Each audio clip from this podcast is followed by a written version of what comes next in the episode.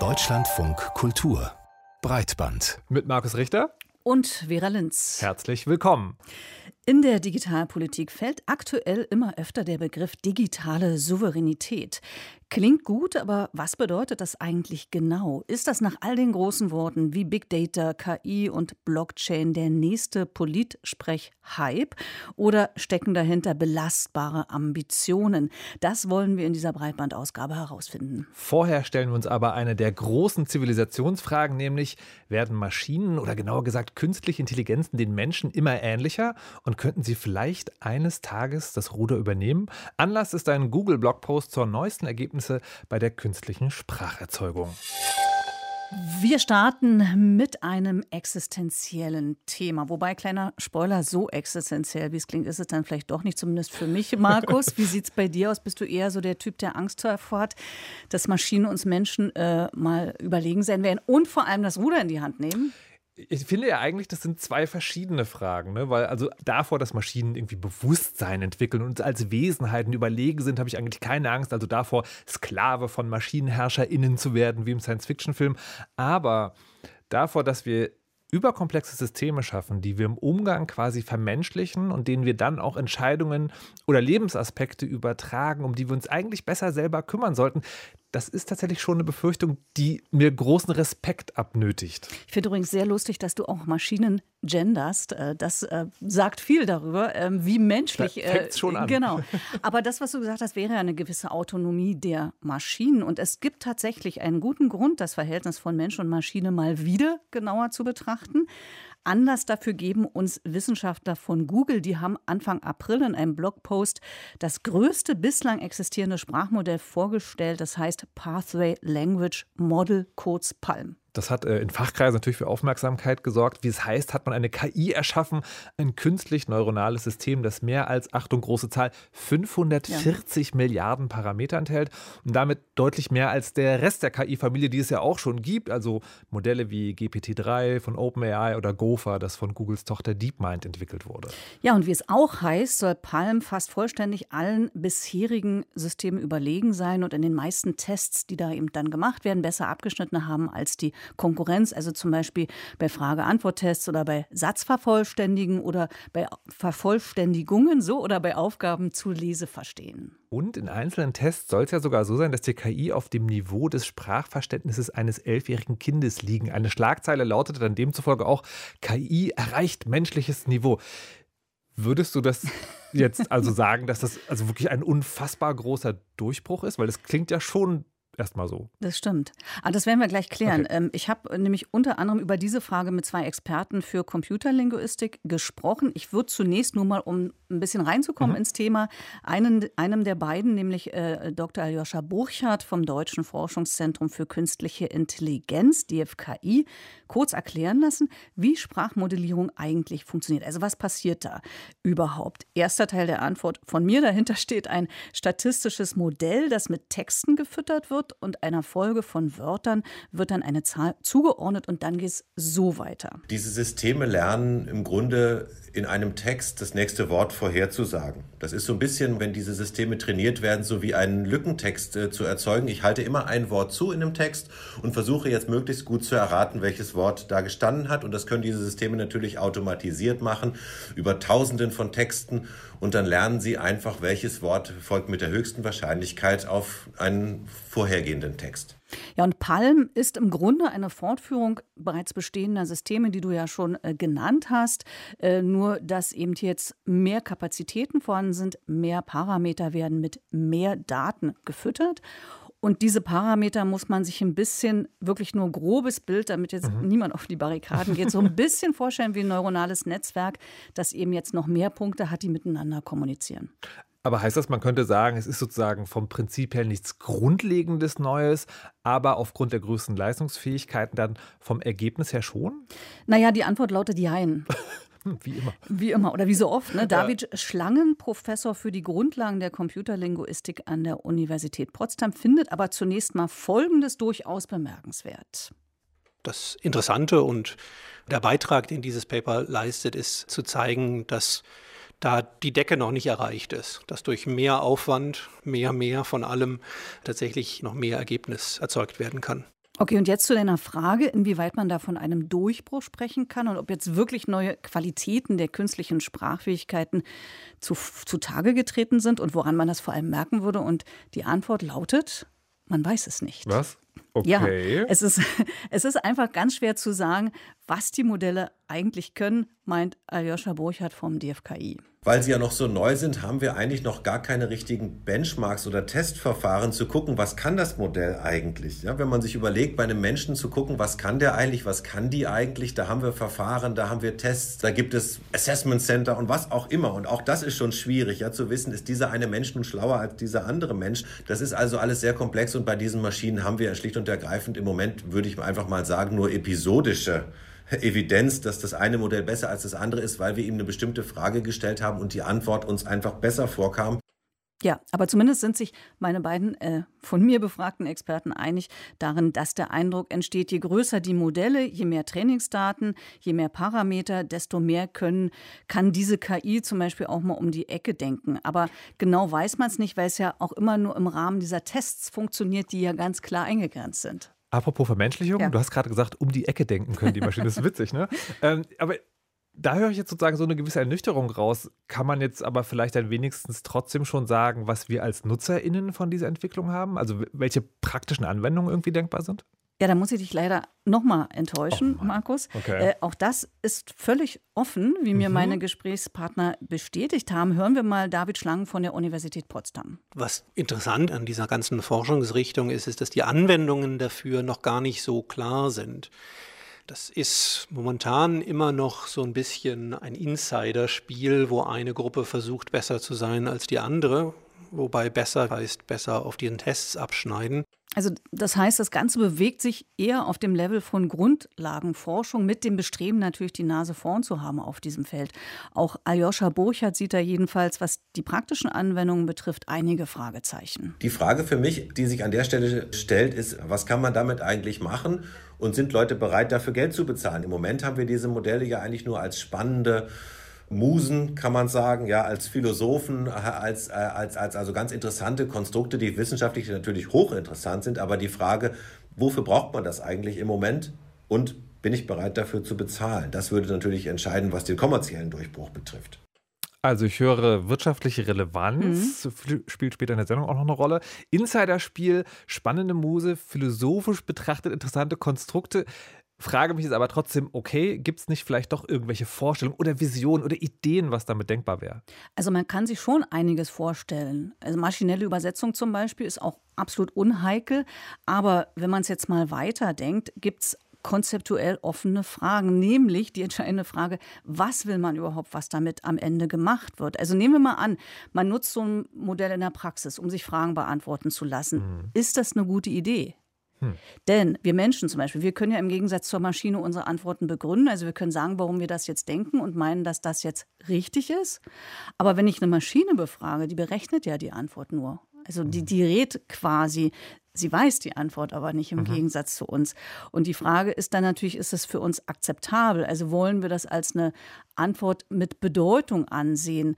Denn das Modell ist ja niemand, wie David Schlangen von der Universität Potsdam meint. Wenn jetzt Google zum Beispiel selbst für ihre Hauptanwendung, nämlich für ihre Search Engine, das verwenden wollen würde, das könnte zu Problemen führen, denn die Antwort kann halt in 10 Prozent oder vielleicht ist es auch nur noch 5 Prozent, vielleicht sind es auch nur noch 3 Prozent der Fälle komplett daneben liegen. Und das Modell hat keine Möglichkeit, zu zeigen, wo der Unterschied zwischen den 97 Prozent ist, wo es richtig liegt, und den drei Prozent, wo es völlig geraten ist. Und von daher ist der Schritt zu tatsächlichen Anwendungen gar nicht so offensichtlich, wie das vielleicht in den Presseerklärungen erscheinen mag. Ja, du lachst. Also umso, mhm. umso mehr wundert mich tatsächlich auch, dass man eben immer wieder diesen Vergleich mit Menschen mhm. heranzieht. Mhm. Ähm, was ich schon verstehen kann, Markus, ist, dass man Respekt davor hat, vor so einer Maschine und mhm. auch ein bisschen Angst vielleicht. David Schlang hat mir ein paar eindrucksvolle Zahlen genannt, mit denen beim Palm-Projekt äh, von Google operiert wird. Das Modell ist auf 780 Milliarden Token trainiert. Ein Wort entspricht im Durchschnitt zwei solcher Token. Mhm. Das wären dann also 390 Milliarden Wörter. Aha. Und wenn man jetzt von der Lesegeschwindigkeit von 250 Wörtern pro Minute ausgeht, wie lange müsstest du als Mensch lesen? Ich sage mal sehr lange. Also er hat ausgerechnet, 3000 Jahre lang wäre ein Mensch damit beschäftigt und zwar ohne Pause. Also da finde ich, kann man dann schon so ein bisschen beeindruckt sein von der KI. Ich greife jetzt mal den Reflex auf, über den wir auch sprechen wollen, ja, und verteidige Menschlichkeit, weil wenn man diese 540 Milliarden Parameter nimmt, die dieses Modell hat und einen Parameter wie eine Neuron betrachtet, hat das menschliche Gehirn zwischen 60 und 90 Milliarden Neuronen, soweit ich weiß, also viel, viel weniger aber kann damit viel komplexere Sachen machen als diese Modellierung. Da bräuchte ein Computer Jahre für. Der Computer erreicht also die Effizienz des menschlichen Gehirns bei weitem nicht. So. Ja, ganz genau. Aber trotzdem gibt es diesen Vergleich Mensch ja. mit Maschine. Und ja, ich sag klar. dir, äh, woran das liegt, eben zum Teil eben an diesen emergenten Eigenschaften, wie man sie nennt. Also, dass ungeplant etwas entsteht, dass die Maschine plötzlich irgendwas errechnet, wo man denkt, oh Gott, die denkt, wie hat sie das jetzt herausgefunden? Und äh, dieses geplante, nicht nachvollziehbare, äh, das lässt sie so ein bisschen unheimlich und intelligent zugleich erscheinen. Warum? Gibt es vielleicht noch andere Gründe, warum sich der Mensch mit der Maschine vergleicht? Ja, das ist eine gute Frage, denn tatsächlich ist dieser Drang, sich zu vergleichen, nicht erst mit der Entstehung künstlicher Intelligenz zu beobachten, äh, sondern der zieht sich durch die Jahrhunderte. Mit diesem Phänomen hat sich der Psychoanalytiker und Philosoph Daniel Strassberg in seinem Buch Spektakuläre Maschinen auseinandergesetzt. Und ich habe ihn gefragt, warum sich der Mensch an der Maschine eigentlich so abarbeiten muss. Und er hat beobachtet, dass es in unserer westlichen Kultur, muss man einschränken, uns Menschen darum geht, ein Alleinstellungsmerkmal zu proklamieren seit es im Westen etwas wie Selbstreflexion gibt, also dass der Mensch sich darüber versucht, im Klaren zu sein, was er als Gattung ist, nicht was er als Einzelner ist, sucht er ein Vergleichsobjekt, das ihn auszeichnet von allen anderen Gattungen. Früher war das das Tier. Die Maschine scheint in den letzten Jahrzehnten ganz bestimmt das Tier abgelöst zu haben in dieser Folie, auf der man das Alleinstellungsmerkmal sucht. Ja, also der Grund dieser Auseinandersetzung ist, der Mensch möchte wissen, was macht mich einzigartig. Und aber hat er auch was gesagt oder warum ist das so? Warum ist diese Einzigartigkeit so wichtig? Warum brauchen wir das als Mensch? Ja, das hat zum einen juristische Gründe, dass man sich abgrenzen kann. Also ein Tier darf man zum Beispiel schlachten. Menschen nicht. Also es ist eine klare Unterscheidung in ja. unserer westlichen äh, Philosophie. Was die Maschine betrifft, wird ja zum Beispiel auch diskutiert, welche Verantwortung wird ihr auferlegt, etwa bei selbstfahrenden Autos. Mhm. Und der zweite Punkt ist, eine Eigenschaft, die den Menschen vom Tier unterscheidet, ist, dass sie keine Seele haben. Und die Seele steht für den Bezug zum Göttlichen. Und diesen Bezug will der Mensch ganz allein für sich haben, und zwar auch mit Blick auf die Maschine. Es geht vor allem um die Seele. Der Gegenbegriff der Maschine ist ja die Seele geworden. Die Maschine gilt ja als seelenlos. Das ist seelenlose Technik, sagt man. Und wir wollen die Einzigen sein, die eine Seele haben und die zu diesem Transzendenten einen Zugang haben. Äh, verstehe ich das richtig? Man befürchtet also, dass Maschinen eine Seele haben könnten, wenn man sich jetzt auch mit der KI vergleicht und deswegen vielleicht auch Angst vorher hat. Und das ist dann der einzige Unterschied zum Tier? Nee, es gibt also noch andere Besonderheiten in Bezug äh, auf die Maschine. Also warum äh, man Angst äh, vor ihr mhm. hat, meint Daniel Straßberg und, äh, und warum auch wir schon ewig ein ambivalentes Verhältnis mhm. zur Maschine haben hier im Westen. Er beschreibt drei Unterschiede zum Tier. Der erste besteht darin, dass die Maschine vom Menschen gemacht ist. Das ist mhm. schon mal sehr irritierend. Und der zweite Unterschied ist, dass der Mensch eine Maschine baut, die immer in mindestens einer Eigenschaft besser ist als er selbst. Sonst würde er sie ja nicht bauen.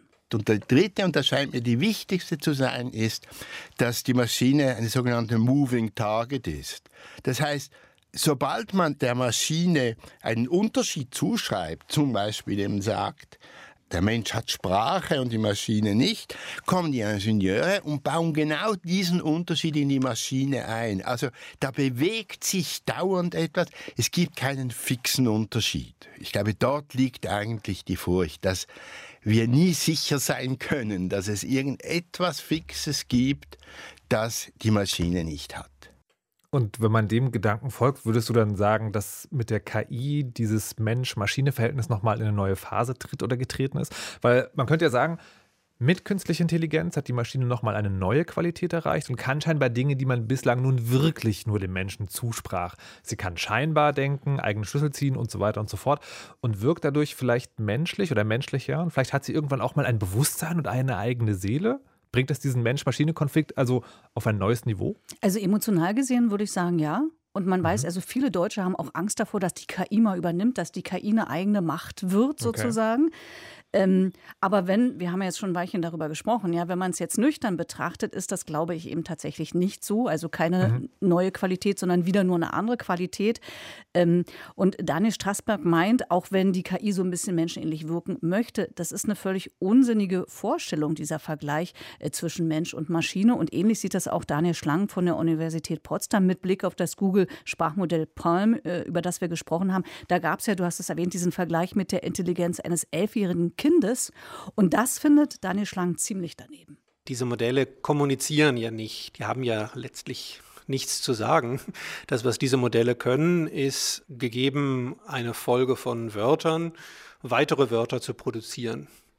Und es ist schon auch irgendwie beeindruckend, dass diese Wörter, die da Wort für Wort generiert werden, oft etwas produzieren, was wie eine gute Antwort auf diese Tests aussieht.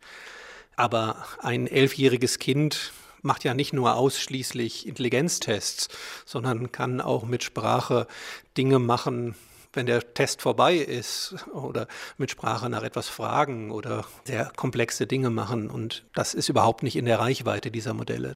Also da geht keine Gefahr aus, mhm. sozusagen für den Menschen. Aljoscha Burchardt vom DFKI hat ganz andere Befürchtungen, wenn es um künstliche Intelligenz geht und um so ein Spracherzeugungsmodell wie Palm, nämlich, dass das anfängt, eigenen Content zu produzieren. Meine größte Sorge ist die, dass diese Systeme jetzt in der Lage sind, ja Texte und auch Bilder und so weiter zu erzeugen. Und mit diesen Texten und Bildern wird früher oder später das Internet vollgestopft sein.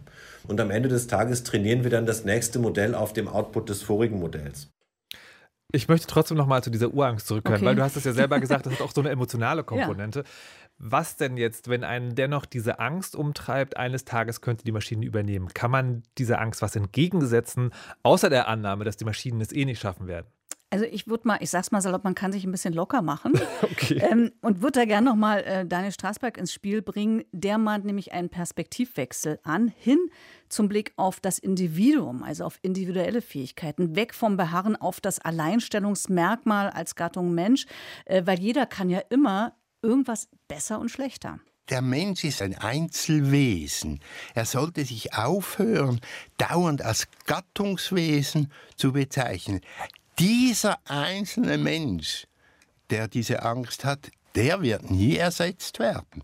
Höchstens, wenn man sich als Gattungswesen versteht, als der Mensch in Kapitälchen geschrieben, dann kommt diese Angst auf. Aber sobald man sich als Einzelwesen mit einer ganz bestimmten Biografie, mit ganz bestimmten Neigungen versteht, dann spielt die Angst keine Rolle mehr. Ja, und ich finde, es sind doch zwei super Argumente, also mit denen man Technikangst ganz entspannt gegenübertreten kann. Zum einen, äh, indem man wirklich, was wir ja getan haben, genau hinschaut, was, was kann die Maschine mhm. überhaupt, also sie entzaubert. Und zum anderen, indem man sich äh, wirklich von äh, seinem Alleinstellungswahn löst. Mhm. Ja? Kannst du damit was anfangen, Markus? Ja, ich, also ich, ja, doch schon. Ich finde das so eine, so eine schöne und ist auch so ein bisschen optimistische Einstellung. Und es klingt jetzt so ein bisschen wie Live-Coaching. Ne? Also sich selbst nicht so wichtig nehmen, nicht immer mit anderen vergleichen, nicht immer ängstlich über die Schulter gucken. Andererseits beschleicht mich langsam das Gefühl, noch sagen zu wollen, dass wir eine Sache nicht aus den Augen verlieren dürfen. Denn das, was KI genannt wird, das kann ja die Gesellschaft schon grundsätzlich umstellen. Und eine Sache ist ja eben, also nur zum Beispiel, ja, hm. in Bereichen der Erwerbsarbeit werden wir wahrscheinlich tatsächlich von Maschinen abgelöst. Aber die Frage ist ja, wer profitiert dann davon? Die, die eh schon reich sind oder wir alle? Und deswegen würde mich noch interessieren, in deiner Recherche, hast du den Eindruck, dass KI-ErschafferInnen gesamtgesellschaftlich immer darüber gleich nachdenken, was ihre Arbeit, ihre Grundlagenforschung, wie du ja gesagt hast, bewirken kann? Oder passiert das nur durch Druck von außen? Also den Eindruck habe ich insofern nicht, dass es nicht sofort gleich mitkommuniziert mhm. wird, sondern die Ergebnisse werden präsentiert.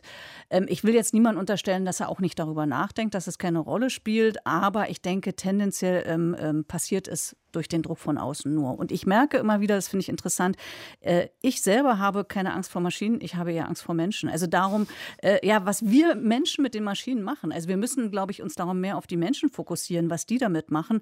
Und ähm, Dinge, die wir nicht verstehen können, zum Beispiel, weil sie in einer Blackbox sind, wie bei KI zum Beispiel, vielleicht in sensiblen Bereichen einfach nicht einsetzen. Liebe Vera, wir reden ja hier in Breitband häufig über Digitalpolitik und wir reden hier in Breitband auch häufiger über Memes. Und ich möchte heute beides verbinden und dir von einem neuen digitalpolitischen Meme erzählen. Ahnst du schon, welches es ist? Nicht wirklich. Also okay. hättest du nicht neu gesagt, hätte ich Blockchain getippt mhm. oder Web 3. Mhm. Ähm, vielleicht meinst du digitale Souveränität. Mhm. Das ist zumindest, äh, darum sage ich es in letzter Zeit ja immer mehr aufgetaucht, aber so richtig neu ist es auch nicht. Richtig geraten oder gewusst?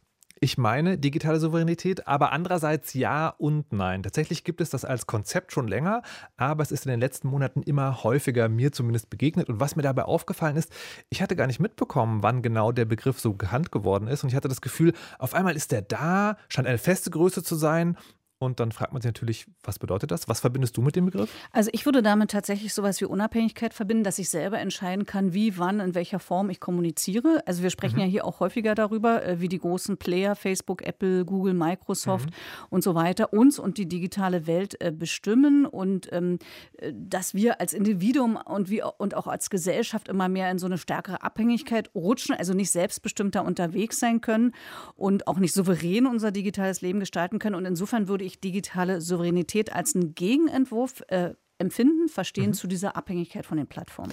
Und das ist tatsächlich fast genau die Antwort, die mir der Politikwissenschaftler Daniel Lambach von der Goethe-Universität Frankfurt am Main gegeben hat, als ich ihn gefragt habe, was ist denn eigentlich digitale Souveränität? Am nächsten an einer Konsensdefinition wäre wohl so etwas wie der Anspruch, in der Digitalisierung selbstbestimmt und autonom handlungsfähig zu sein. Das heißt, seine technologischen Abhängigkeiten vielleicht zu minimieren oder sie zu vermeiden oder sie zumindest sich bewusst zu machen äh, und sie zu managen. Und das deckt sich auch mit dem, was auch die Bundesregierung offiziell darunter versteht, denn sie schreibt, Digitale Souveränität beschreibt die Fähigkeit, sowohl von Individuen als auch der Gesellschaft, die digitale Transformation mit Blick auf Hardware, Software, Services sowie Kompetenzen selbstbestimmt zu gestalten. Man merkt also ganz schnell, es gibt einerseits sozusagen so ein klar definiertes Ziel, andererseits sieht man auch, das beinhaltet ganz schön viel. Infrastruktur, Medienkompetenz und dann kommen ja auch noch diese verschiedenen Ebenen dazu, ja, also Staat, Wirtschaft, Gesellschaft und Individuum.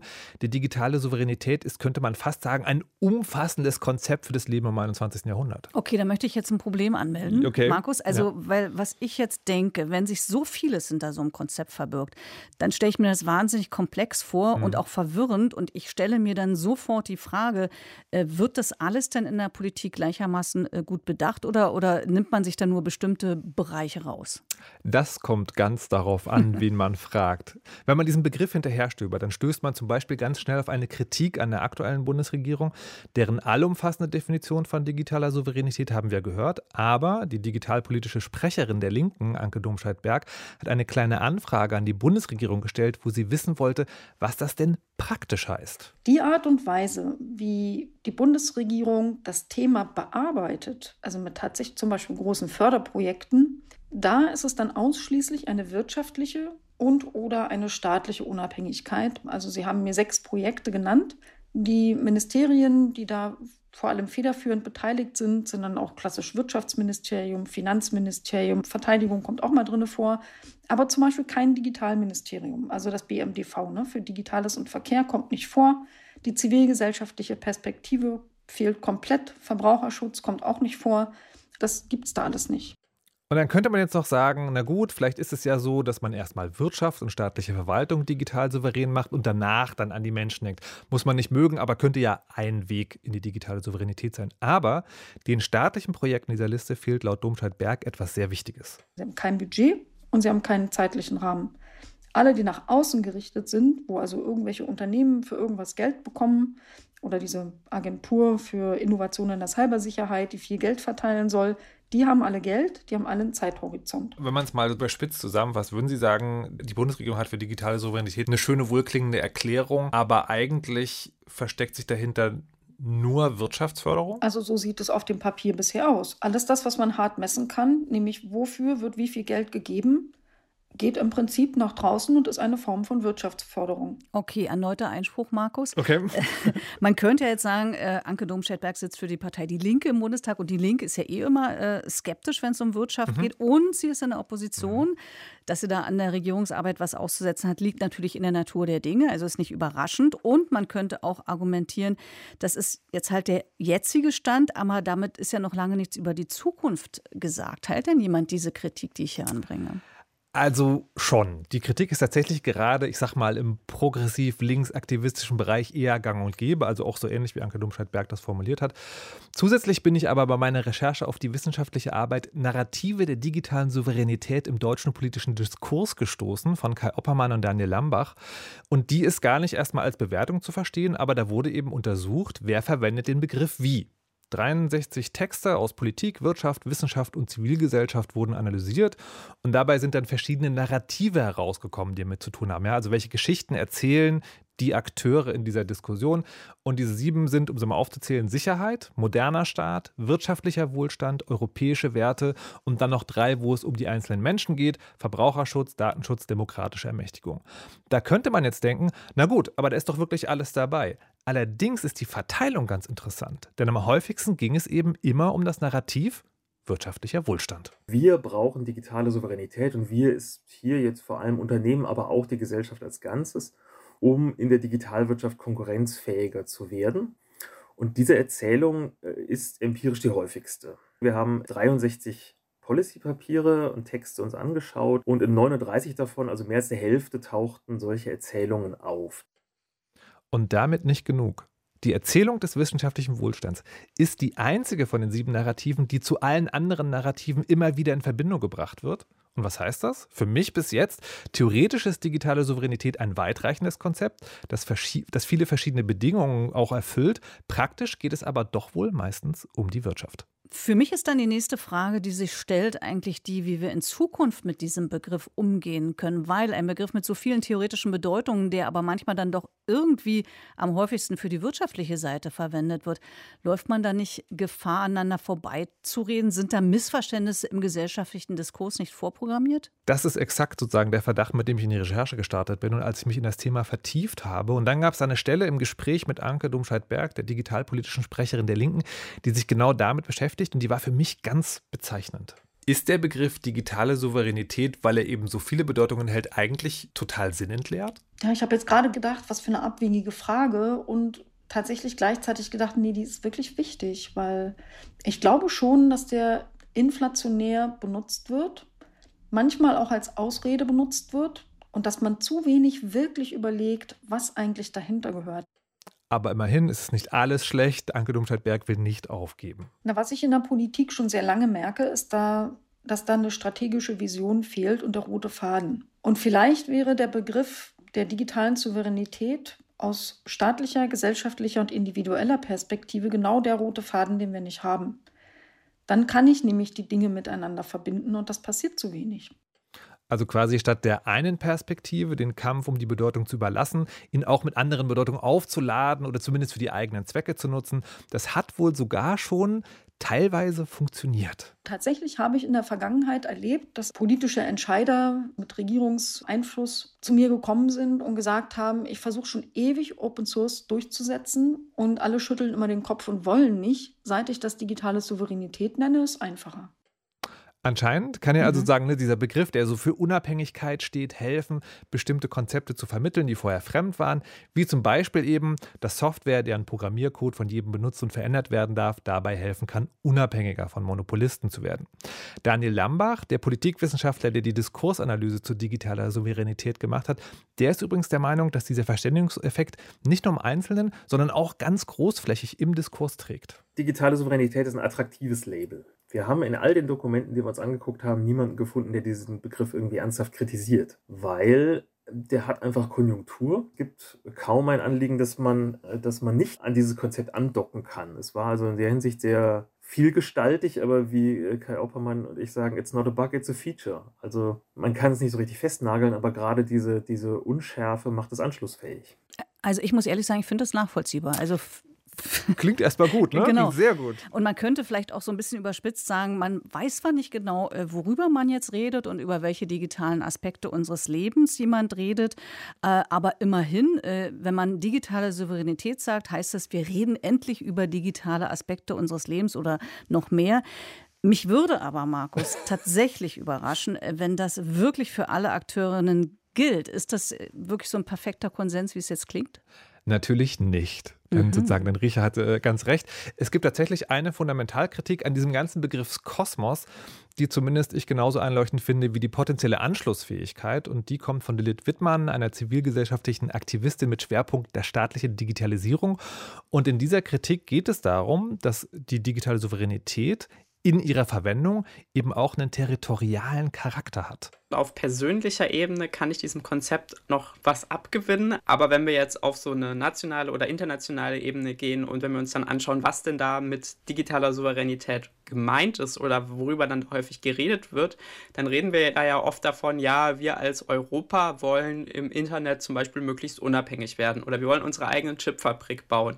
Oder, oder, oder. Das sind ja dann häufig die Inhalte, zu denen man sich irgendwie trifft, wenn man über das Wort digitale Souveränität redet das ergibt keinen Sinn aus meiner Sicht, das einfach nur zu tun, weil wir denken, wir können uns damit aus so einer globalen Welt entkoppeln, weil wir das de facto überhaupt nicht tun, weil die Supply Chain Abhängigkeiten so unendlich komplex sind, dass es keinen Sinn ergibt. Und das hängt natürlich auch wieder mit dem Bereich Wirtschaftsförderung zusammen. Die ist in Deutschland eben für deutsche Firmen, aber das ist leider nicht so zielführig, wie es erstmal klingt. Am Beispiel Open Source. Wenn man Souveränität wollen würde, müsste man global Alternativen zu Monopolisten fördern, nicht deutsche Software. Weil das aber momentan immer mit dabei ist, ist für Lilith Wittmann tatsächlich dieser ganze Begriff, zumindest für die öffentliche Diskussion, unbrauchbar geworden. Ich selber mag diese Debatte, um ehrlich zu sein, nicht führen, weil ich immer den Eindruck habe, dass ich schon mit der Debatte so ein Wertemodell transportiere, mit dem ich mich halt überhaupt nicht identifiziere. Also ich finde halt mehr Nationalismus und mehr irgendwie sich auf sein eigenes Land fokussieren und hier Ressourcenverschwendung betreiben, nur um aus Prinzip irgendwas nochmal zu machen, nicht cool. Und deswegen habe ich auch irgendwann gesagt, nee, ich sehe nicht, dass man irgendwo sinnvoll über das Thema nicht im territorialen Sinne diskutieren kann. Digitale Souveränität ist also nicht nur ein Begriff, der zwar allgegenwärtig ist, aber je tiefer man gräbt, desto umstrittener ist er dann doch, habe ich den Eindruck. Und das sind noch längst nicht alle Facetten, aber als erster Einblick kann es jetzt wohl mal dienen. Und wie immer dann die Gretchenfrage am Schluss wäre, mhm. was hältst du denn jetzt von der digitalen Souveränität? Ist das für dich dann ein Dach, unter dem wir uns alle versammeln können oder doch zu aufgeladen, um etwas Sinnvolles damit anzufangen? Also ich weiß nicht, also nach allem, was ich hier gehört habe, scheint mir der Begriff so ein bisschen nicht so richtig brauchbar zu sein. Mhm. Also einerseits schon, äh, weil wir oben ja, wie wir oben ja gehört haben, also ähm, unter diesem Dach äh, Dinge wie Open Source zum Beispiel angeschoben werden können und weil es was ist, was eigentlich nach einer positiven Vision äh, klingt, mhm. nach wirklich einem, einem positiven Leitbild. Aber ansonsten ist dieser Begriff eben so unspezifisch und so ungenau definiert, dass ich mich frage, ob er wirklich Power entwickeln kann, mhm. ob er nicht so ein bisschen so ein äh, Feigenblatt ist. Also das wäre zumindest meine Perspektive ähm, bis hierher. Mhm. Muss noch ein bisschen weiter arbeiten. Ja, klar. Was mich aber da schon auch noch interessieren würde, wie hat sich dieser Begriff denn für dich bei der Recherche verändert? Weil mein Eindruck war, dass du am Anfang so sagst, ja, tolle, positive Sache und vielleicht so eine bestimmte Idee davon hattest, was das äh, bedeuten könnte. Und vielleicht bist du mit einer ganz anderen Idee da wieder rausgegangen. Äh, war, der Anfang war für, für mich tatsächlich ganz anders, weil ich bin damit reingekommen, weil ich sozusagen in meiner Timeline diese, kam diese Wortkombination digitale Souveränität auf und zwar immer von so äh, eher zivilgesellschaftlichen KritikerInnen. Und da dachte ich so, oh nein, ein neuer Begriff, der sozusagen ähnlich überfrachtet ist wie Blockchain. Ja? Also alle, die wirklich Ahnung vom Thema haben, rollen mit den Augen. So, und mit der Erwartung bin ich eigentlich reingekommen. Und dann hat die ersten Interviews mit den Politikwissenschaftlern, ich habe auch noch mit einem anderen gesprochen, hat es leider nicht in die Sendung geschafft, und die waren beide so sehr optimistisch, also trotz der Zerfasertheit und dann mhm. tatsächlich so ein bisschen dieses positive Gefühl. Und jetzt am Ende bin ich wirklich sehr, sehr, sehr zwiegespalten. Weil einerseits finde ich das gut, wenn das Digitale erstmal ein Dach hat, über dem man reden kann, und andererseits ist sozusagen eine Angst, die ich habe, diese Kritik eben tatsächlich, wenn wir das im klassischen staatlichen Sinne ne, der Souverän verstehen, blenden wir dann Aspekte des Internets aus, die tatsächlich schützenswert wären. Also es ist einerseits eine Gegen Bewegung eben zu den großen Monopolisten aus den USA oder China. Und andererseits so, geht damit vielleicht was verloren, wird das, verfällt das Internet, krass gesagt, in Kleinstaaterei. Am ehrlichsten würde ich es finden, wenn man in Zukunft nicht mehr digitale Souveränität sagt, sondern immer genau noch, noch ein Adjektiv dazu. Wirtschaftliche, digitale Souveränität, technische oder so weiter. Darüber denken wir in der nächsten Zeit mal ganz in Ruhe nach. Mhm. Das war es jetzt nämlich erstmal für heute von uns. Wir freuen uns wie immer über Bewertungen, Lob, Empfehlungen, Rezensionen auf den Podcast-Plattformen Ihrer Wahl oder in den sozialen Medien, denn das erhöht das unsere digitale Souveränität. Vielleicht. Wir freuen uns trotzdem. Vor allem wir sind Markus Richter und Vera Linz und wir sagen Tschüss. Tschüss.